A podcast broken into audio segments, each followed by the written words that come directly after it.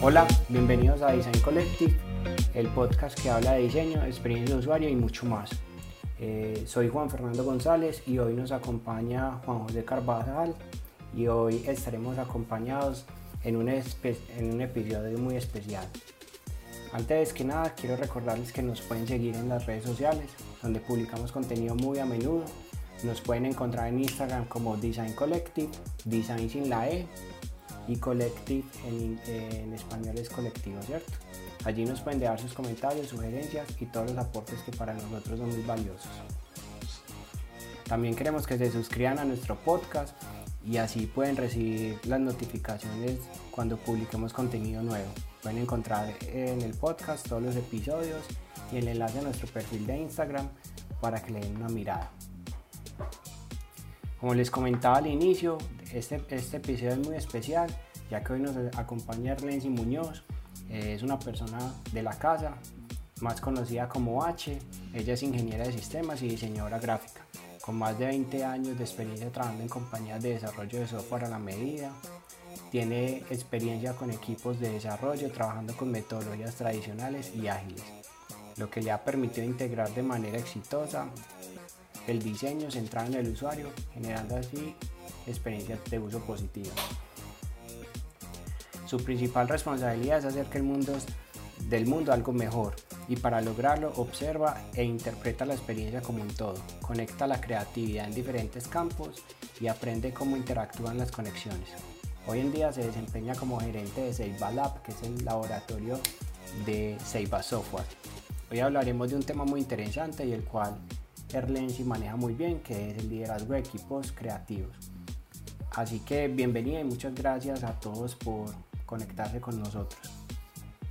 Listo muchachos, eh, muchas gracias. Realmente estoy muy, muy contenta de estar con ustedes hoy, de poderlos acompañar. Este pues es el, el, equipo de los, de los Juanes, ¿cierto? No sé si se acuerdan de la novela de las Juanas, que tenían todos por ahí un, un pececito y como en algún momento se los dije, no quisiera saber dónde está el pececito de ustedes. No, no, no, no demasiada información ya.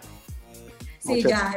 Y, y, siquiera esto es un podcast, ¿cierto? Entonces nos están viendo ahí las escenas en cámara. Tras bambalinas.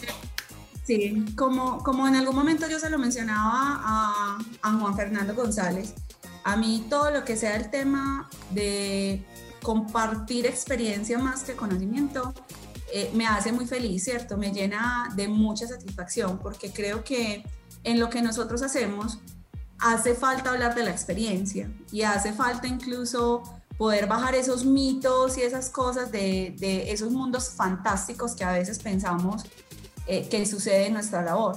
Entonces, me escuché completico el primer capítulo de ustedes, eh, coincido. ¿Y qué tal te pareció?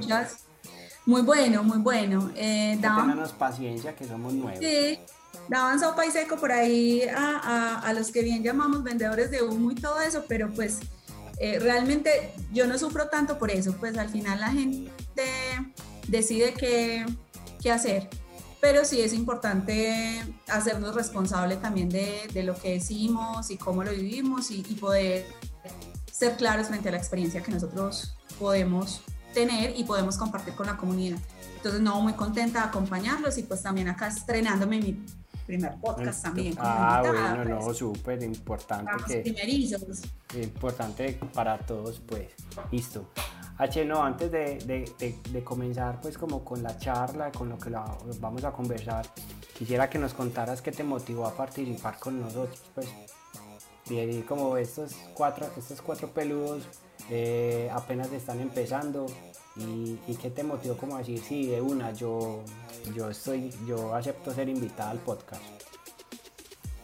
Juan Gerbe, es, es justamente lo que decía ahorita. Eh, es necesario que compartamos conocimiento y es necesario que mostremos la realidad de la profesión, eh, lo bueno y lo malo, pero con, con, realidades y experiencia. Vos lo mencionabas ahorita, yo llevo 20 años larguitos, casi 21 años moviéndome en empresas de tecnología, 11 años en Seiba y como diseñadora y trabajando en los temas de experiencia de usuario, de usuario alrededor de 15 años. Entonces, casi que puedo decir que nací con, con las primeras personitas que nacieron y que hoy de pronto retumban mucho en, la comunidad de UX, Natalia Vivas, Isabel Murillo, o sea, varios de los que, está, de los que estamos por ahí todavía hablando y tal vez generando contenido y, buena información al respecto. Entonces, pues lo primero que me motiva es que me encantan este tipo de iniciativas, me encantan que, que, busquemos maneras diferentes de tener comunidad de tener esas comunidades de, de práctica y aprendizaje. Eh, adicional, pues también los conozco, ¿cierto? A Juan Fernando González y a Juan Fernando Urrea. Eh, la vida nos llevó. Juan Carlos eso, Juan Carlos, ¿verdad? Y sí, esos no son Fernando todos. No, no, no. Démosle a Juan, Juan, Juan Urrea, Juan González y Juan Carvajal. Sí, no, hágale pues, no voy con el segundo nombre. Entonces, con Urrea. Eh, y contigo coincidimos cuando estuvimos trabajando en IXDA Medellín eh, de voluntariado en la comunidad y participando en la construcción de El el año pasado. Cuando me contaron que estaban construyendo este proyecto, pues me pareció una nota. Eh, es otra manera de consumir, espero, contenido de calidad y también es una manera fresca de, de poder hablar de, de pronto no ser tan acartonados, de no tener que tener una presentación, de simplemente tener una buena conversación. Entonces me pareció súper interesante y pues vos sabes que a mí me dicen, H, vamos y vamos. Y acá estoy. De una súper, ¿no? Y, muy importante pues porque es el, es el, sos la primera invitada. Queríamos que fuera alguien de la casa, alguien pues que confiara en nosotros y, pues aparte de que ya nos conocemos por esos espacios que compartimos, pues también tuve el placer de trabajar con H unos días y, y pues y le rescato impresionante pues como todo ese conocimiento y esa forma de ser de que comparte todo su conocimiento con la gente. Entonces por eso era uno de los motivos principales porque queríamos que, que estuvieras con nosotros. Muchas gracias muchachos, muy contento. Dale Juan. Eh, ¿Qué tan importante es como eh, quitarle ese cartón a las cosas, como quitarle esa, esa, esa máscara de humo, porque muchas veces se convierte en eso, decir, eh, yo sé design ops, yo sé esto y lo otro, y qué tan importante es eso, bajarlo un poquito a la realidad como a los humanos que somos y a esas nuevas generaciones de UXers, aquellos que quieren como, cambiar su... su Me haces una pregunta que, me puede llevar a la hoguera, ¿cierto? es muy complejo, es muy complejo porque, o sea, estamos viviendo en un tema de redes sociales que las redes sociales pueden con todo. O sea, si el papel podía con todo, ustedes no se imaginan qué pasa con las redes. Uno, ¿cierto? Lo otro es que no necesariamente el contenido, lo que publicas en las redes es tuyo. Entonces, al final publicas un contenido, puedes estar cambiando una que otra palabra y entonces eh, lo haces propio. Entonces al, final no sabes si, si, realmente eso está sucediendo. También pasa que como se mueven las redes, si tú mueves mucho redes, puedes tener visibilidad, pero no necesariamente experiencia.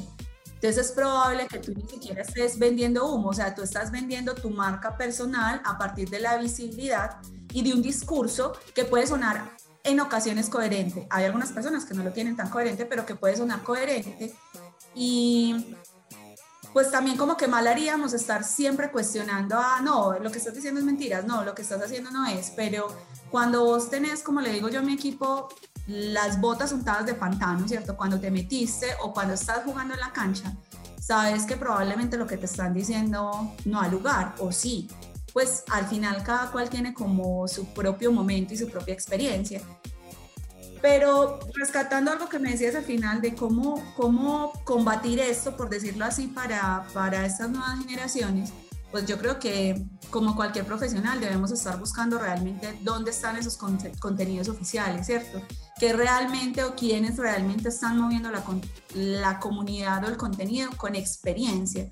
Nosotros tenemos hoy una, llamémoslo que, eh, un beneficio, pero no sería beneficio, tenemos como una es que, ¿cómo, ¿cómo, se dice esa palabra? Bueno, hoy nosotros en nuestra carrera, todos nuestros autores están vivos. Nielsen, Norman, todos están vivos, ¿cierto? Entonces yo a veces me pongo a pensar en serio, porque estás siguiendo a Peranitos y te podrías ir a leer los artículos de Norman Group. ¿Sí? ¿Qué haces leyendo? Pues. Exacto, ¿qué haces leyendo el contenido de esta consultora que está bien? que está comenzando cuando tienes, por ejemplo, a IDEO eh, generando contenido que da gusto, ¿cierto? ¿Por qué no te lees los informes de McKinsey? ¿Por qué no empezás a leer contenido de estas grandes consultoras o de estos grandes consultores, pues que ya tienen canitas, que llevan años y que tienen mucha experiencia y a partir de eso ya tomas la decisión de lo que me está diciendo esta persona es real o no? Listo, súper.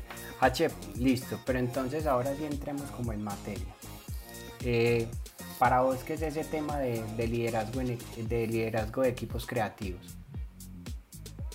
Bueno, pues uno ahí podría partir el, tema en dos temas, ¿cierto? Uno que son los creativos. O sea, los creativos no, no debemos seguir viéndonos como creativos, como las personas que diseñan, ¿cierto? Los creativos son personas que pueden solucionar problemas. Tienen un reto, tienen una necesidad de solucionar y la solucionan. En ese orden de ideas volvemos como a la definición de, de creatividad o creo que la hemos escuchado en muchos talleres o en muchos espacios y es cómo, cómo los, o sea, cómo la creatividad nace con nosotros. Todos somos creativos, ¿cierto? Entonces al final tú no lideras un equipo de creativos, tú lideras un equipo de pensadores. Y si ya me voy yendo hilando más profundo, podríamos hablar entonces que no somos creativos, sino que somos design thinkers, somos diseñadores, ¿cierto? Somos pensadores de diseño. Entonces al final, liderar equipos creativos es liderar a estas personas que están siempre pensando en cómo mejorar las cosas o encontrarle solución a las cosas. Para mí eso es liderar equipos creativos, cómo lideras personas para que encuentren soluciones a las necesidades de la sociedad, del cliente, de ellos mismos incluso.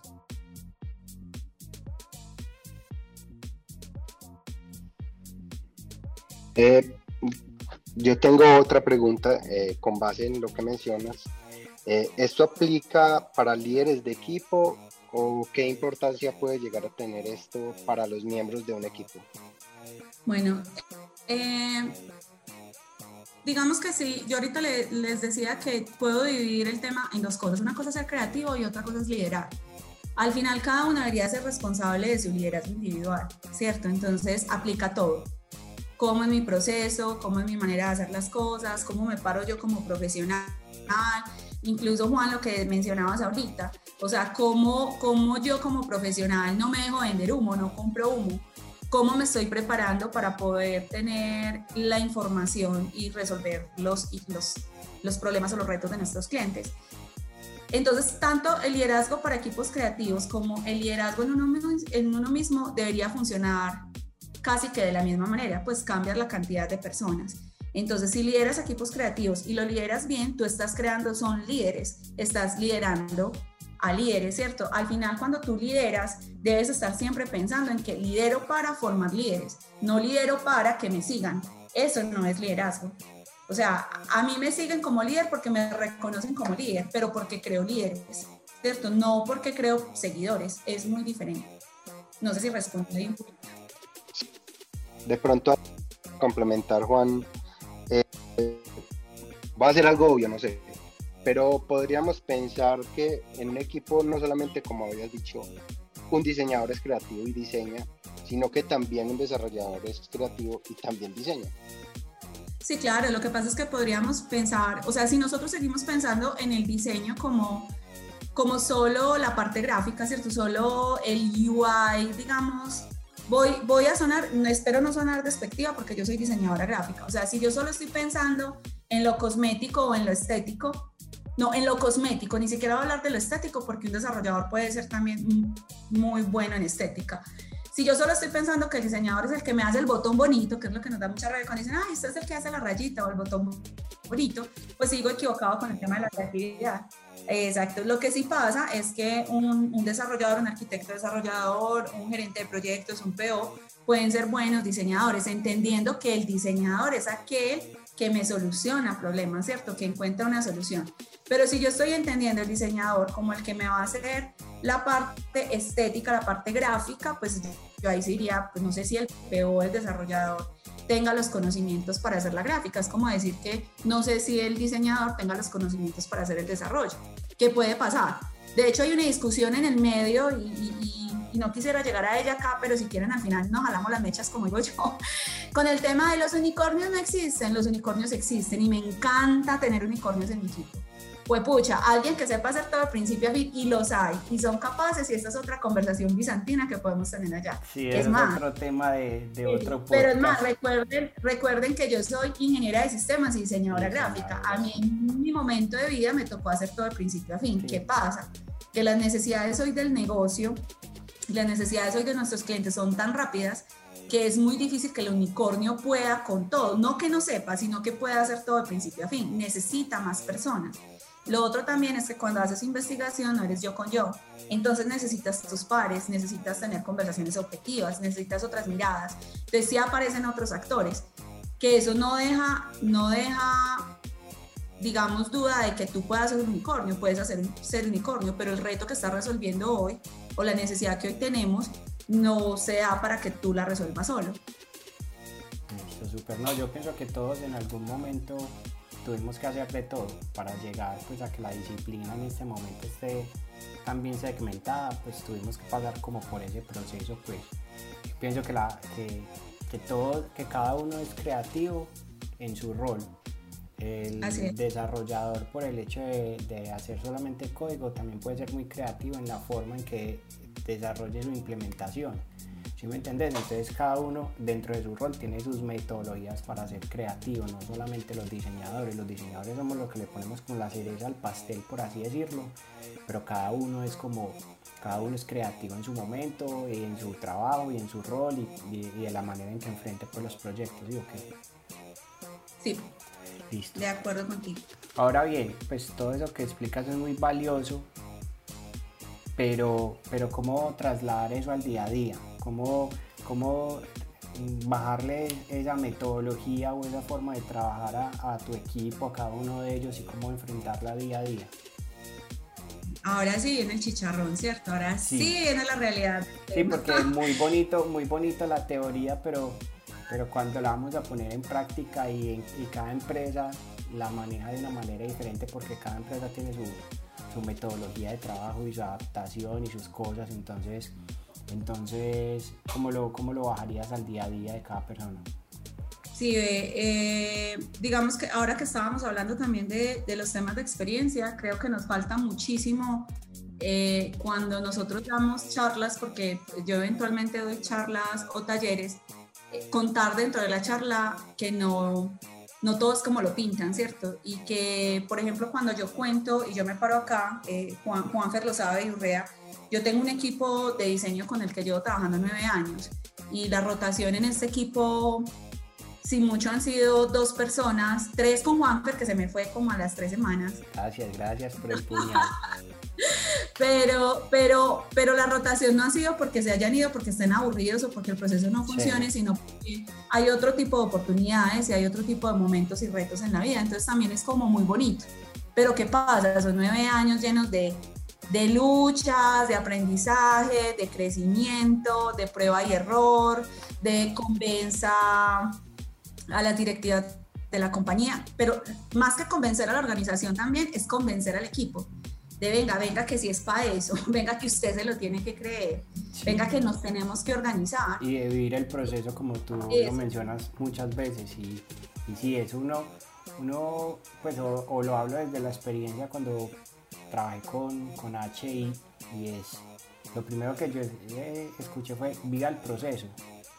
Sí, ok, vivir el proceso es gozarse cada, cada etapa, identificar pues como, como, como lo dicen el sabor que uno le quiere poner a sus cosas, como el sabor que le quieres poner a tus proyectos, a tus cosas. Entonces yo pienso que ahí es donde vuelve el tema de que cada uno es súper creativo en su, en su trabajo y en su rol, sea cual sea pero sí es muy importante que el líder que uno tenga lo motive día a día a encontrar ese sabor, a encontrar ese, ese que nota este proyecto me sacó canas, pero aprendí impresionante, pero la sacamos del estadio, pero el cliente contento y, más que sea una satisfacción personal. Así es, sí, digamos que, que el, el, asunto de vivir el proceso es justamente eso. O sea, yo siento que nosotros como profesionales, siento, no estoy convencida de eso, nosotros como profesionales tenemos un afán de brillar increíble. Pero no sé cuál es el afán, ¿cierto? Porque al final tú no brillas por estar en una carrera. O sea, tú brillas porque disfrutas tu trabajo. tú brillas porque realmente en, el primer capítulo real lo decía y es cuando tú haces diseños porque es una vocación. Y creo que muchos profesionales que están en esto no, no viven esto como una vocación, porque el diseño y la experiencia es es algo que nos lleva siempre a estar prestos al servicio, ¿cierto? A entregar, a entender y a entregar. Entonces, si no es algo que a vos hoy te mueva en tu propósito y no es algo que a vos hoy te llene y te haga feliz, pues también va a ser muy difícil. Pero ¿qué pasa? Cuando llega, llega el equipo, hablemos del contexto de, de, las personas que yo tengo en mi equipo, lo primero que llegan todos es de afán, listo, ¿y cuál es mi proyecto? Todavía no tienes proyecto. Ah, pero ¿cuál es mi? Todavía no tienes proyecto, vive el proceso. ¿Y qué es vivir el proceso? Vaya a las inducciones. Ah, pero es que yo hoy solo tengo dos horas de inducciones. Ok, haz vida social. Y, o sea, y es un desespero bueno, acá no me ven las caras, pero yo hago muchas muecas, y es un desespero como por, ya necesito saber, y cuando yo digo vivo el proceso es porque justamente para que esto funcione día a día, experiencia y diseño tienen que estar montadas en procesos, tienen que seguir unos estándares como equipo, y eso no hace que dejes de ser creativo, por eso es que aparecen las operaciones. O sea, vos puedes tener el proceso, vos tenés tu gobierno, tenés tus reglas, para que ya uno como diseñador no esté pensando en eso, porque eso ya es natural eso ya vos lo vas viviendo en el día a día. Lo que te debe preocupar ahora o lo que te debe ocupar más que preocupar es cómo soluciona esta necesidad del cliente. Entonces, en ese orden de ideas es como, como en el día a día primero es que el líder no se afane y por tanto si el líder no se afana, pues no va a afanar a las personas. Lo que pasa es que se nos olvida que nosotros trabajamos con personas y que cada persona es un individuo con un contexto y una vida totalmente diferente. Nosotros en diseño lo deberíamos tener súper claro, o sea, eso no debería ser algo que uno se lo esté recordando a los líderes o a los propios diseñadores. O sea, cómo yo logro ser empático, incluso como líder de diseño, logro ser empático con la necesidad de mi cliente, pero no logro ser empático con la necesidad de mi equipo. Ahí tenemos como un tema de, coherencia que puede estar fallando. Entonces, en el día a día, ¿cómo hacemos para que esto funcione? Tenemos reglas, tenemos gobierno, tenemos buena comunicación, tenemos nuestro proceso, y eso nos ayuda a generar también la cultura y se va generando la cultura del equipo. De hecho es muy chistoso porque cada vez que entra alguien nuevo a mi equipo, entra así siempre con el afán. Y listo, y el equipo dice, vive el proceso. Son como todos tranquilos, vive el proceso. Y los nuevos son como, y esta gente que, o sea, solo nos falta pararnos y alabar, y alabar sí, pero... Sí, sí, sí es, pero es, real eso que decís, pues es vivir el proceso y es, y es entender cada etapa y que cuando ya tengas un proyecto, pues ya lo cojas como es, ya lo cojas con toda la metodología, con todo el gobierno que acabas de mencionar. Entonces, para uno poder interiorizar todo ese proceso, uno tiene que vivirlo con sin afanes, viéndolo paso a paso para poder que cuando asumas el reto de coger el proyecto ya tengas la metodología súper clara.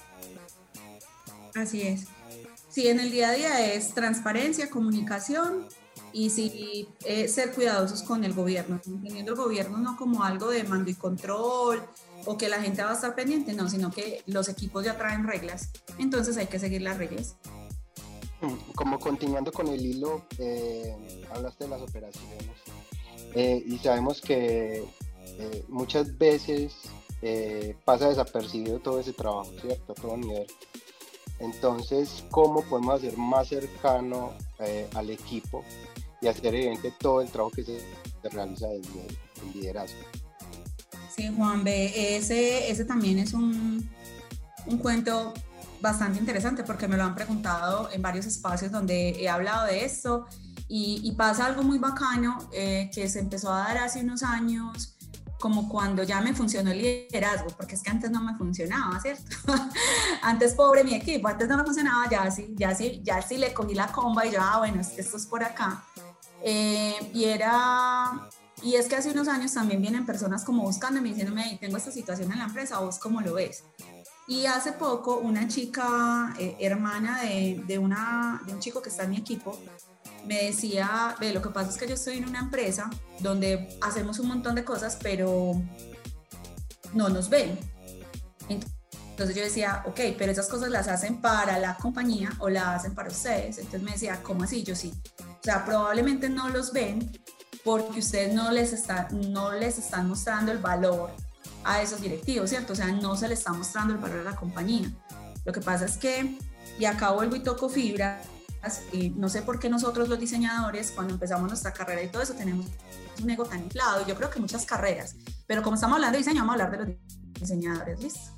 Eh, los diseñadores, eso, tenemos, tenemos como un ego, entonces somos los todos, y entonces somos como, como nos dice alguien en la empresa, los piojosos o pelimorados, entonces somos los rebeldes y no sé qué, entonces podemos desdibujar mucho incluso el valor de lo que nosotros hacemos. Entonces eso puede ser una razón por la que no nos vean, porque probablemente lo que yo esté haciendo de gobierno de procesos y de incluso la cultura del equipo va desalineada con la estrategia de la compañía. Nosotros no podemos seguir pensando en que somos islas y nosotros no podemos seguir pensando que a la, a la, a la, esta es la derecha, que a la derecha está el equipo de desarrollo y que a la izquierda están los diseñadores. No, al final somos un equipo. Entonces, ¿qué va a empezar a pasar? Que la visibilidad se empieza a notar cuando nosotros sí generamos valor a la organización. Ahora, ¿cuál es el valor de la organización? El valor que la organización necesita, no el valor que diseño necesita. Entonces, no tener eso claro, pues genera obviamente eh, frustración, puede haber más incertidumbre, podemos tener un equipo cansado porque no lo llevamos a lograr valor a la organización y el equipo hace y hace y hace, pero entonces no genera valor, entonces la organización no lo ve. Súper importante eso que, que decís porque pues eso cuando son fábricas de software pues tienen como un poco más esa metodología ya como insertada, pero pero en empresas tipo corporativas pues que no son que no tienen como esa metodología sino que simplemente tienen es como un tercero que hace eso y cuando deciden integrar esas capacidades al interior de la compañía pues eh, hay que empezar a mostrar ese valor que podemos generar y no a trabajar como lo decís como islas aparte sino como hacer una integración con TI que hay que empezarles a cambiar como un poquito la mentalidad de que, de que el tema de experiencia tiene que ir primero que ellos para, pues que todo en tecnología se puede hacer, pero es identificar que lo que, lo, lo, que realmente hace valioso es, es que el usuario realmente adopte tu producto o adopte tu servicio, porque porque si vos te pones a, hacer un desarrollo en la último framework de, desarrollo, la tecnología que sea, pues muy bonito y muy de todo, muy funcional, pero a la final tu usuario va a sentir es como, eso no es para mí, eso no me llega y hasta ahí va a llegar, ¿cierto? Entonces es como, como entender que el trabajo debe ser integrado, no de ser como desarrollo por allá y dicen por acá, no, eso tiene que ser juntos para que eso funcione como es. yo, yo quisiera, ahora que lo mencionas, que puede estar funcionando diferente en lo que hace una empresa de desarrollo, porque ya puede tener la, la metodología y lo que hace una empresa de negocio, pues yo actualmente trabajo en una empresa de desarrollo de software, en Seiba Software, ¿cierto? Ahí nosotros hacemos las dos cosas, ¿cierto? Nosotros somos el equipo de diseño y experiencia de la compañía al interior y somos el equipo también que resuelve necesidades y problemas del cliente. Entonces también nos toca un poco lo que tú mencionas de la organización. ¿Qué pasa? Lo mismo. Puede que hoy le genere valor a la organización, voy a decir algo así, hoy le genera valor a la organización que nos sentemos con gestión humana para hacer la tarjeta del Día de la Mujer ah, no, no, es que yo vine acá como diseñador UI, yo solo hago aplicaciones, yo tarjeta no voy a hacer. Pues mi rey, te tocó hacer tarjeta, ¿por qué? Porque tienes la capacidad, porque en la universidad nos enseñaron eso. Ah, pero no, luego miramos qué hacemos. Y así, en la medida que empiezas a resolver esas necesidades, las otras áreas también van empezando a ver el valor que tú tienes. Con el tiempo, cuando ya te empiecen a ver a vos valioso, ¿cierto? Que me generas valor, me resolves cosas, realmente tenés otro tipo de capacidades, uno puede incluso voltear las reglas a favor de uno. Eso, por ejemplo, yo recuerdo que mi primer tarjeta en Ceiba, incluso nosotros cumplimos 15 años ahorita en mayo, y yo les contaba en un video que mandamos a toda la organización que mi primer tarjeta en Ceiba fueron cuatro florecitas en origami. Yo no sabía hacer origami, no se imaginan cuánto me morí haciendo esas tarjetas en origami. Es más, no me doblaron bien, las pegué con colboncito, pero eso se veían perfectas. Y esas fueron las, las primeras tarjetas que hicimos de diseño gráfico, porque yo en Seiba empecé como arquitecta desarrolladora. En Seiba no necesitaban diseñador gráfico. Y fue como, hey, ven, si a esos chocolates del Día de la Mujer le pones tarjetica, nos va a quedar más lindo. ¿Quién maneja la intranet? Ay, venga, me dejan hacer la tarjetita del Día del Padre. No, no, no, venga, yo hago la tarjetita del Día del Padre. Venga, yo hago no sé qué, venga. Veía a los chicos de desarrollo embalados. Comprar esas necesidades, pues. Claro. Exacto, también, y resolverlas, ¿cierto? Entonces veía a los, a los chicos de desarrollo embalados. Ven, ¿qué tal si yo te maqueto eso? Ay, no, pero sí se puede. Y yo, claro, lo que pasa es que mientras tú lo haces, te demoras, qué sé yo, cuatro horas, yo lo hago en una hora. Ah, listo, de una. Entonces, claro, se empieza a generar ese valor y como ve, como, como si nos sirve tener un diseñador. Pero no entras en la discusión de es que yo no lo puedo hacer, es que esta no es mi labor, es que esta es tu labor. No. Entonces, sí hay que identificar muy bien cuál es el valor que nosotros damos como diseñadores a la organización, que no necesariamente es el valor que yo espero que me dé la organización a mí, que es como un poquito al revés. Listo. H, y cuando, cuando, pues esto cuando lo, lo mencionamos en un equipo pues muy grande, me dice pues muy fácil porque puedo cada uno aplicarle pues como, como sus perfiles, pero cuando ya lo vas a aplicar en, una, en, un, en un equipo de trabajo más pequeño, aplicar la misma metodología o cambias cosas. Pues yo actualmente la estoy aplicando. Ahí les cuento otro poquito. Eh, por allá como en el 2015, el equipo de diseño de Ceiba, que estaba, digamos, bajo la sombrilla de la gerencia de producción o la gerencia de desarrollo, eh, pasa a ser una gerencia dentro de Ceiba, ¿cierto? O sea, salimos como de la sombrilla de desarrollo y empezamos a hacer una unidad. Éramos como cinco diseñadores nada más. Y nos llamábamos el Estudio de Innovación y Diseño. Este estudio crece y eh, empezamos a em, como adquirir nuevos conocimientos, a mejorar los skills en temas de UX, en temas de diseño de servicios, diseño gráfico, a, movernos pues mucho por allí. Y veníamos con muy buen resultado, todavía tenemos muy, muy buenos resultados, tanto al interior como afuera, y en marzo la compañía decide unir dos áreas, el área de Agile Coaching and Training, donde estaba todo el tema de agilidad en equipos y marcos metodológicos, más el tema de entrenamientos, más el área de procesos y la une con diseño o el estudio de innovación y diseño y nace una unidad que se llama Seiba Lab. Entonces pase de tener 15 personas aproximadamente, 14, 15 personas, a tener 43. Hoy somos 44 personas. Empezamos en, en marzo, empezamos en marzo y a la semana pandemia. Entonces, ¿cómo lideras un equipo nuevo, con esas condiciones de, de, pandemia? ¿Y cómo, ¿Y cómo ha sido ese esa adaptación del equipo a esa, a esa situación pues que a todos nos tocó pues de manera obligatoria porque hay unas empresas que están muy preparadas para, para el teletrabajo, para muchas cosas, pero cuando coges un equipo tan nuevo, con tantas personas, con, tan, con cada uno que es un individuo y es un mundo aparte, ¿cómo lograr integrar todas esas personas a ese framework de trabajo? Pues de, inicialmente lo voy a decir acá en este podcast porque yo molesto mucho con, con esa frase. La letra con sangre entra. Mentira. Pura frase de, los papás. No, mentiras. Eh, si, si, hay algo que es muy claro y es, al menos para mí, para Erlensi, creo que a veces desdibujamos mucho la labor del líder, ¿cierto? Entonces, el líder siempre es aquel que está feliz, que nos motiva y que nos lleva unas instancias por allá todas, todas hermosas.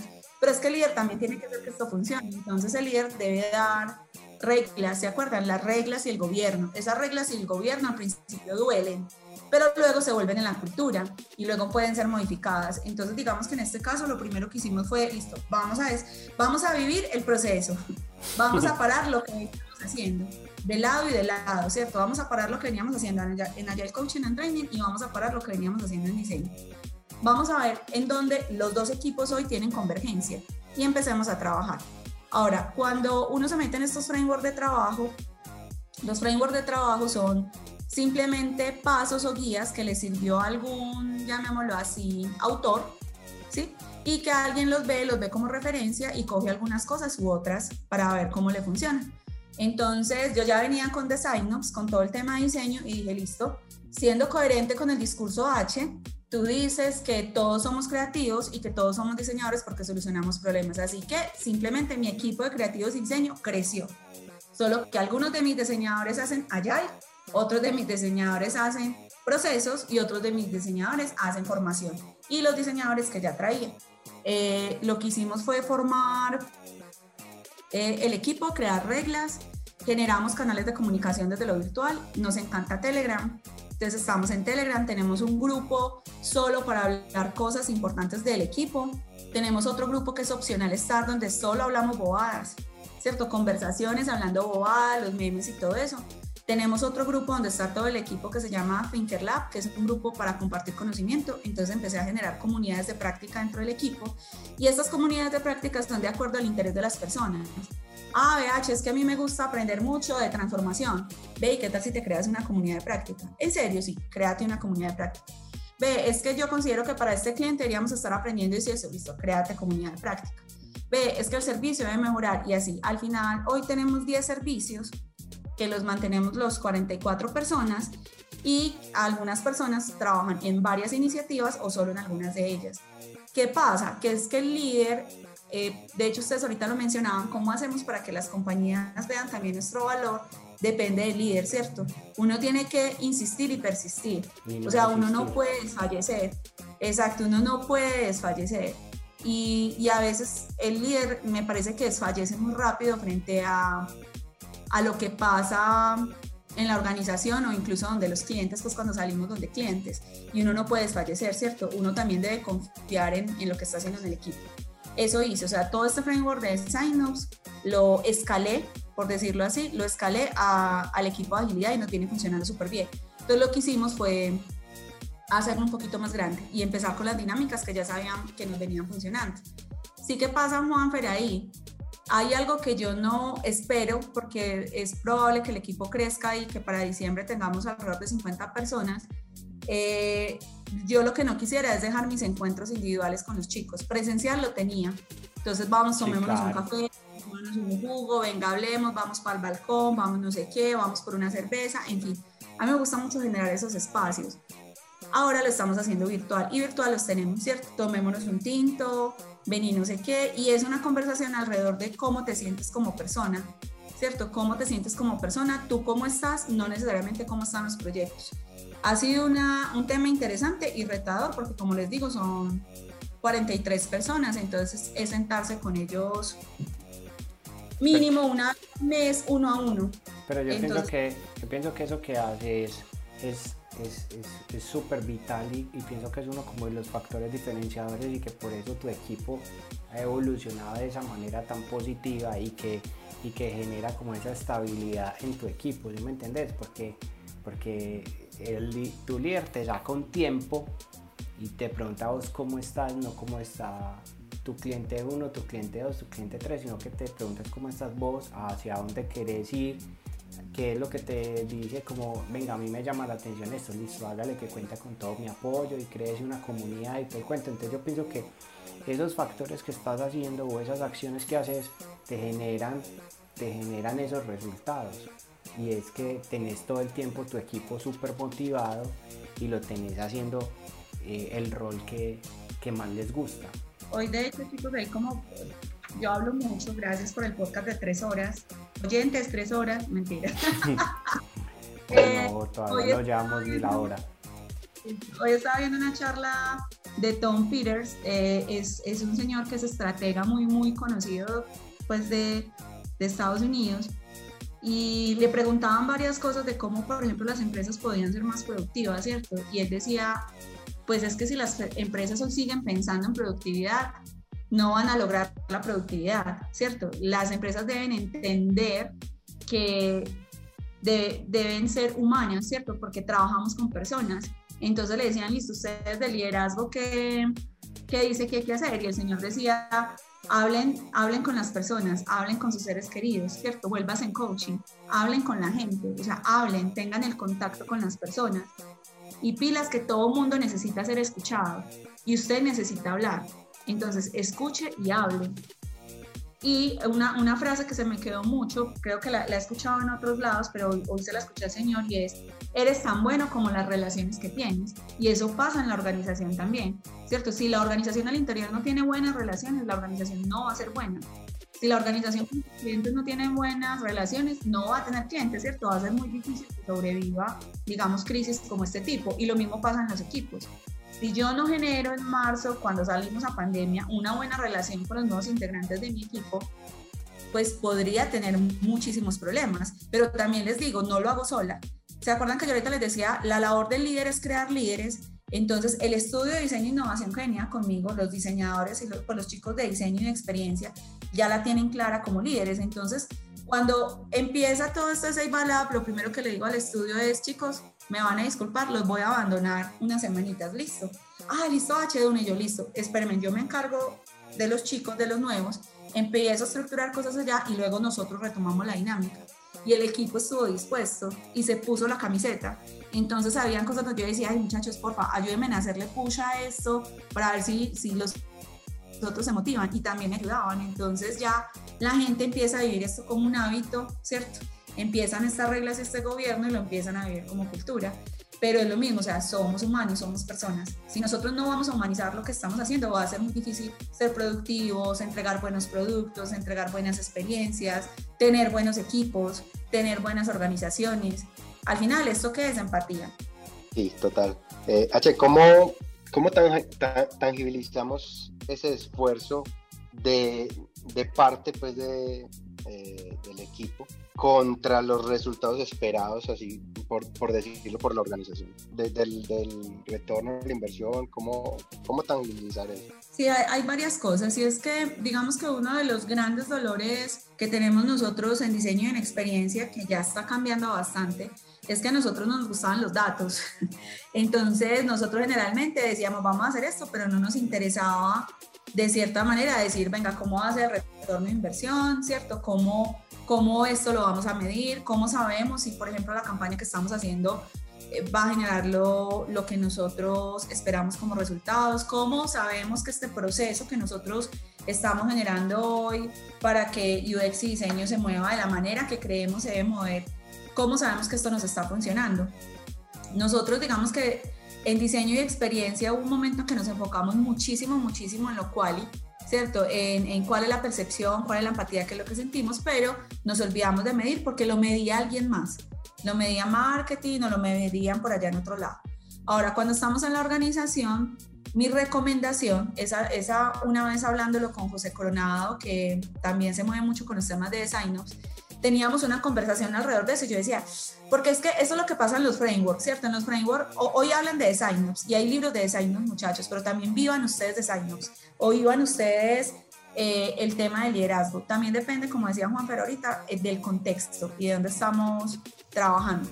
Para mí la recomendación es cómo lo medís sumándote las mediciones de la organización.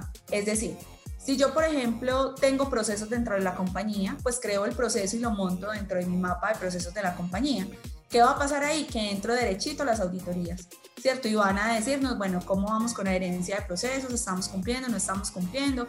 ¿Se están viendo nuestros artefactos o no? ¿Para qué nace un proceso? Pues para que haya optimización, ¿cierto? El proceso no es para amarrarnos. Y es ese rayón también que tenemos. Ay, no, procesos es que son súper cuadriculados. No, señor Usted puede seguir libre como el viento, usted puede seguir siendo ágil, usted puede seguir siendo creativo. Necesitamos estar un poquito organizados. Entonces, por ejemplo, una adherencia a procesos, unas auditorías pueden mostrarnos si nosotros estamos generando valor. Que nuestras campañas y lo que generemos siempre tenga un indicador. Es decir, si nosotros estamos haciendo UX, no pensemos solo en si al cliente le gustó o no le gustó, sino que empecemos a medir, eh, digamos, tiempo de tareas, efectividad, ¿cierto? empecemos a medir estos temas de experiencia eh, que realmente generan valor al negocio, saber si el flujo que hice en arquitectura de información, donde se está rompiendo cuando mi usuario entra en mi aplicación al sitio. Y ya Google y un montón de herramientas te dan un montón de cosas para entregar también datos. Ahora, también está el asunto de no podemos perder también lo emocional, ¿cierto? Muchas veces nosotros hacemos una muy buena gráfica y eso genera un impacto súper positivo. Entonces es empezar a leerlo, pero para mí la recomendación es sumémonos a las propias estadísticas y mediciones de la compañía. Por ejemplo, en mi equipo yo tengo incluso indicadores de ventas para cada una de las cosas que hacemos. Entonces yo ahí sé que le genero valor a la organización. O sea, que no solo tengo un equipo que no sé, que está haciendo eh, cosas de diseño de experiencia al interior, sino que también está respaldado por lo que produce donde los clientes. Y con eso también me mido. Y lo medimos ya en planeación estratégica. Cada mes estamos revisando cómo están nuestros indicadores. Claro, y eso es una forma vital de demostrar que estás siendo rentable para la compañía y que estás de una u otra manera generando ganancias. Entonces no es solamente esa compañía que, que gasta y gasta porque, digámoslo, el tema del software, los equipos, las personas, todo eso entra a generar unos costos, pero estás mostrando con esas estadísticas el retorno, como lo decía Carva ahorita, pues el retorno de esa inversión que estás haciendo en ese personal y en esos equipos, ya lo estás mostrando con números que eso no lo, no lo tumba nadie. Exacto, y no solo es hablar como del número y del tema de finanzas, ¿cierto? Porque hay generación de valor de todo tipo. Es como, por ejemplo, cuando hablamos de innovación, que pensamos que la innovación es todo lo pero incluso una sola mejora al proceso o a, o a, la dinámica del equipo, no sé, en una semana, en un día, eso también hace parte de la mejora continua y eso al final te lleva también a innovar, a hacer las cosas diferentes. Yo, yo quisiera entrar como en la nueva sección que habíamos inventado, que es la pregunta. ah, o sea, se la inventaron ahorita, gracias. La pregunta sorpresa. Sí, me, parece interesante ahondar un poco cuáles para ti, cuáles son esos valores que debe cumplir como a cabalidad un líder. Eh, ya, ya has mencionado varios, pero ¿cuáles serían como esos soft skills que yo debo tratar de mejorar si quiero ser una H en un futuro? Nada, muchachos, eh, eso también me lo hicieron en estos días. Eh, hay una frase de Laura Klein que me gusta mucho y es, no existen eh, recetas mágicas para lograr productos fantásticos, ¿cierto? O sea, simplemente no hay receta. ¿Qué me ha funcionado a mí? O sea, ¿o qué, o qué diría yo que ha funcionado? Lo primero es reconocer dónde está mi oportunidad de mejora. De hecho, eso lo publiqué en Twitter ayer. O sea, lo primero que debes hacer como líder es, listo, yo voy a ser líder. ¿Qué es ser líder? Estás responsable de un grupo de personas y eso no es menor, ¿cierto? Porque te haces responsable de ese grupo de personas, más que ser responsable de un objetivo de la organización. De ti depende que ese grupo de personas la pasen bien o la pasen mal. Pero para que ese equipo esté bien y para que ese equipo esté tranquilo, vos como líder debes estar bien y debes estar tranquilo. Entonces, lo primero que usted tiene que hacer es un autodiagnóstico. Usted debe saber dónde están sus oportunidades de mejora y trabajar en esas oportunidades de mejora. Ojo, no estoy diciendo tiene que cambiar su estilo, porque no, o sea, quién es, no deja de ser, pero usted sí se puede pulir. En ese cambio de estilo, cuando ya usted reconoce dónde están sus oportunidades de mejora, lo siguiente que yo recomiendo es, ojo con la comunicación, cómo es su comunicación, cómo usted le hace los pedidos, y lo pongo entre comillas, a su equipo. Una cosa es, es también lo que es es que, es que cuando empezamos a hablar de comunicación asertiva, yo me empiezo como a rayar, ¿cierto? Porque confundimos la comunicación asertiva con disfrazar la comunicación que voy a dar. Entonces es como un término de moda. Entonces yo hago un pedido muy claro, y digo por qué lo necesito, incluso como me siento, ah, no, no, no fuiste asertiva, ¿por qué? Porque me sentí mal, pero realmente es la gestión de tu sentimiento que debes hacer, no la gestión de mi comunicación. Lo que yo digo más que comunicación asertiva es tengamos cuidado con el pedido. A mí me pasaba hace muchos años y era que soy alguien que piensa mucho en la mejora continua. Entonces cada vez que el equipo me mostraba cosas, y esto lo cuento mucho, yo decía, uy, qué nota, uy, pero si hubiéramos hecho esto, tan, si hubiéramos cuadrado esto, entonces el equipo decía, no, H no le sirve nada. Y yo decía, pero ¿por qué? Si, si yo no estoy pensando en eso, cuando ya haciendo como esa autoevaluación, dije, ah, claro, embarrada. Entonces ya yo empecé a cambiar eso, ¿cierto? Entonces yo le decía al equipo, listo, sí, súper bueno, me encantó, adelante, avancemos. Y el equipo también empieza a coger más confianza. Entonces, uno es cómo hacer los pedidos y que sean claros los pedidos. De hecho, en muchas charlas de talleres, de información, de líderes, eh, accountability y todo eso, usted tiene que dejarle clara, claro a la gente qué es lo que se necesita. Para eso necesitas una buena comunicación. Entonces, autoevaluación para que trabajes como líder en las oportunidades de mejora, una muy buena comunicación.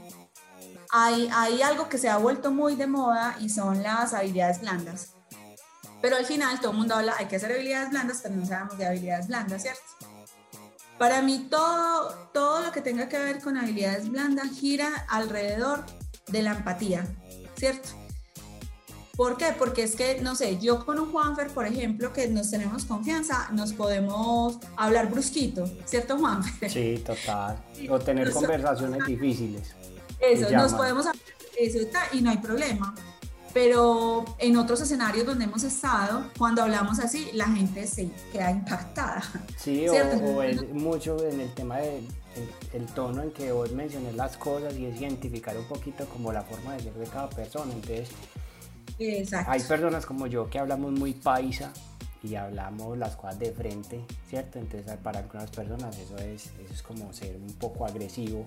Entonces, pues eso no, eso también pues va en uno en primero cómo se exprese y segundo también la otra persona como vaya a recibir eso porque no siempre pues porque si no le, pones como, como, como el tono agresivo como estoy sintiendo que me estás hablando agresivo pues en realidad no lo es. Entonces también es un trabajo de la otra persona de saber cómo reciben los mensajes.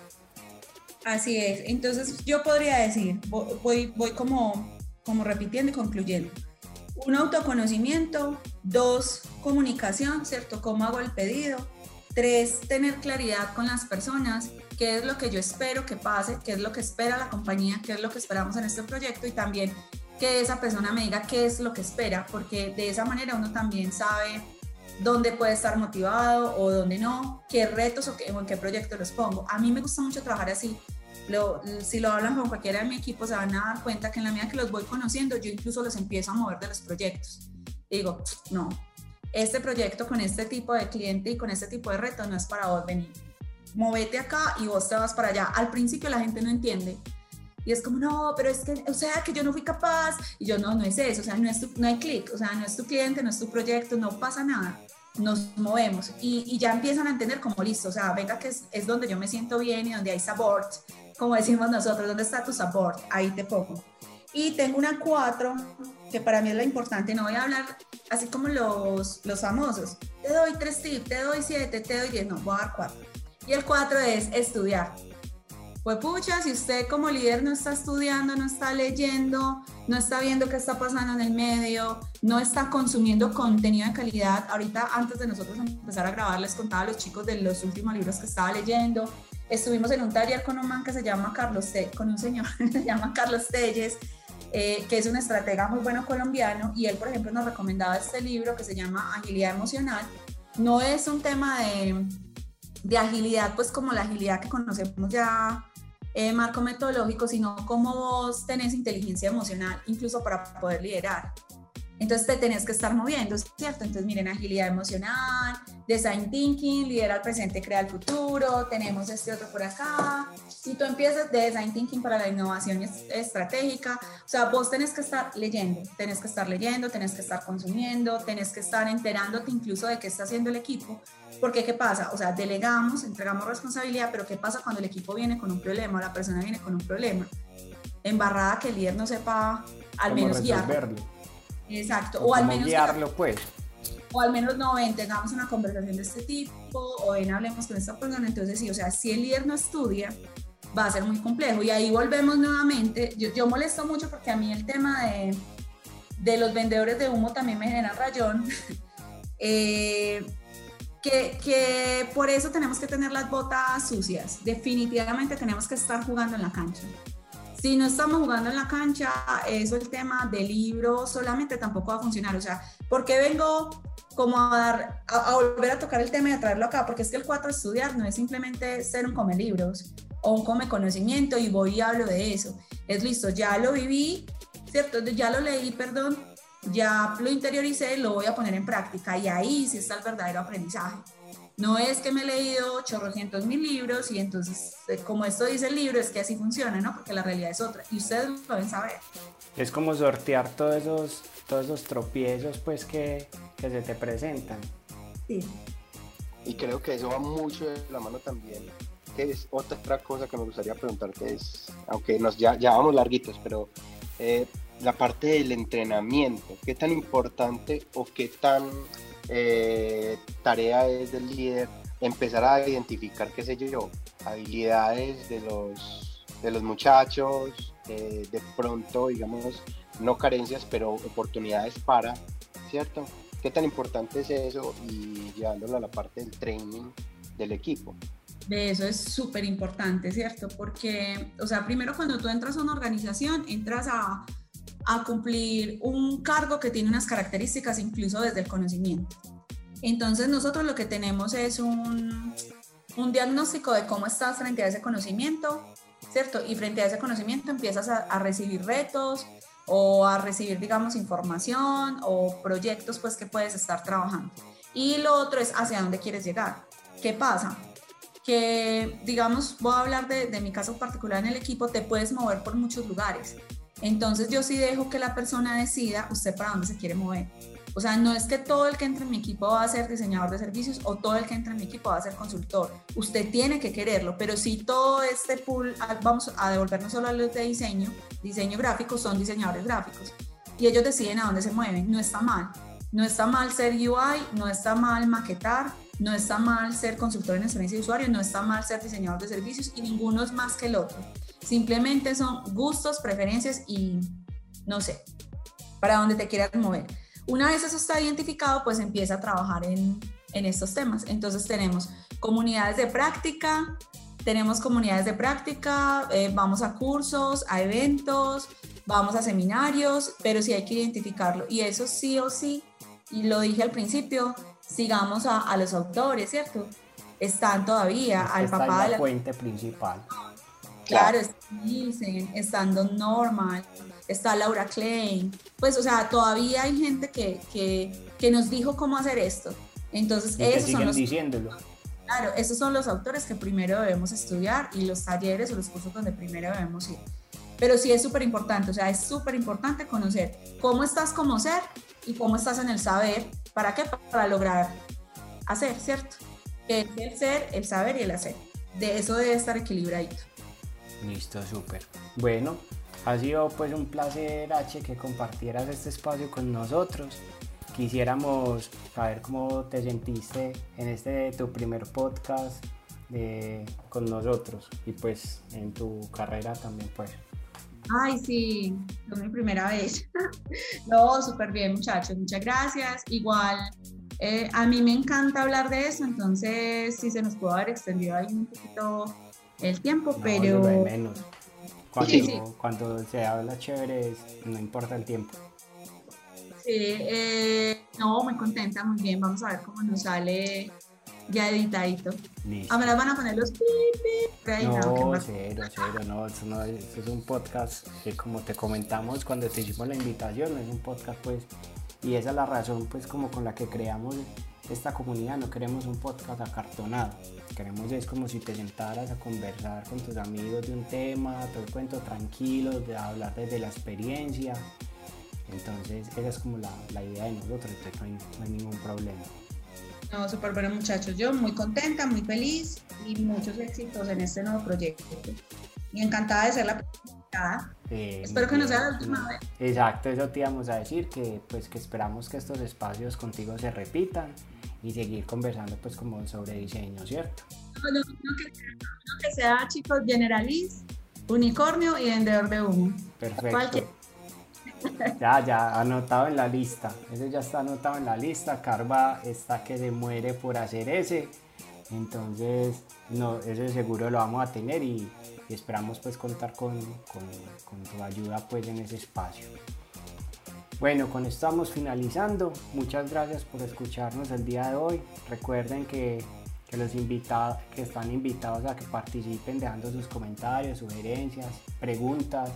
Eh, va a estar las redes de, de- de- de Design Collective y también va a estar las redes de Renzi para que la sigan, para que compartan pues con ella si tienen alguna, alguna pregunta para, para nosotros o para ella. Están en, todo su, toda la libertad pues de hacerlo. Eh, mi nombre es Juan Fernando González, eh, me acompaña Juan José Carvajal. Muchas gracias por, por estar con nosotros y hasta un próximo capítulo.